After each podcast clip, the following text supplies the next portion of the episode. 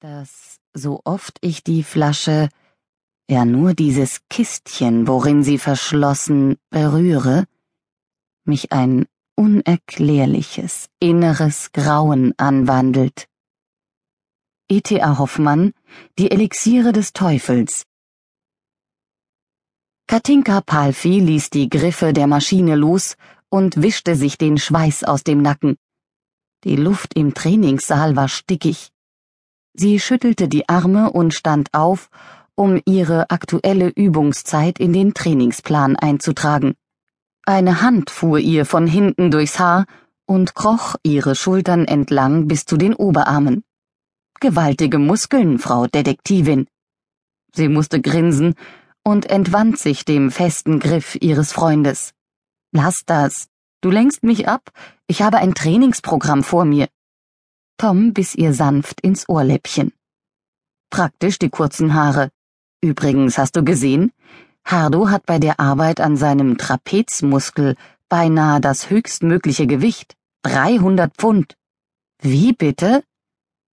Katinka war an der gleichen Maschine gerade mal auf 65 Pfund gekommen. Sie ließ Tom stehen und suchte nach Hardo. Hauptkommissar Harduin Uttenreuter genannt Hardo, saß auf dem Bock seiner Lieblingsmaschine, die Oberarme vorschriftsmäßig zwischen die beiden Polster geschoben und ruderte. Schweißperlen glitzerten wie Morgentau auf seinem vollkommen kahlen Schädel. Wie schaffen Sie das? fragte Katinka. Sie betrachtete die Muskeln unter seinem durchgeschwitzten T-Shirt.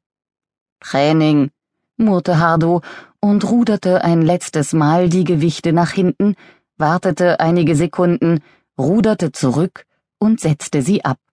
Nichts als Training. Er stand auf und trocknete sich mit einem Handtuch das Gesicht ab. Fertig? Polizeimeisterin Sabine Kerschensteiner trat neben sie, ihren Trainingsplan unter dem Arm. Ich geh duschen. Das sollten wir alle, sagte Tom. Wir stinken wie die Skunks. Sein Gesicht wurde düster.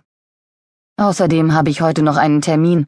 Ich muss um sieben am Bahnhof sein, möglichst mit gewaschenen Ohren und getrimmten Scheitel. Hardo zurrte eine Augenbraue hoch. Hätte er Haare gehabt, würde sie den Haaransatz erreichen. Katinka beneidete ihn um die Fähigkeit, die zweite Augenbraue dabei in waagerechter Position zu belassen. Ihre Mutter? fragte er. Ja, sagte Tom knapp, sozusagen. Hardo nickte. Sie standen eine Weile schweigend da. Dann löste Katinka ihren Spinnschlüssel vom T-Shirt und sagte, ich geh schon mal, bis gleich. Sabine folgte ihr zu den Umkleiden. Katinka sank auf die Bank und streckte die Füße aus. Der Gedanke an den Besuch, der ihr und Tom bevorstand, machte sie kraftlos. Da hilft alles Muskeltraining nichts, dachte sie, das ist mental. Sabine musterte sie einen Augenblick prüfend, bevor sie die Turnschuhe wegschnickste, sich das T-Shirt über den Kopf zog und aus ihren Hosen schlüpfte. Komm schon, es sind gerade zwei Duschen frei. Gleich, murmelte Katinka. Sie fragte sich, warum Sabine Polizistin geworden war und nicht Model. Sorgen? Fragte Sabine. Hm, diese Sache mit Toms Mutter. Seiner leiblichen Mutter? Genau. Katinka nickte.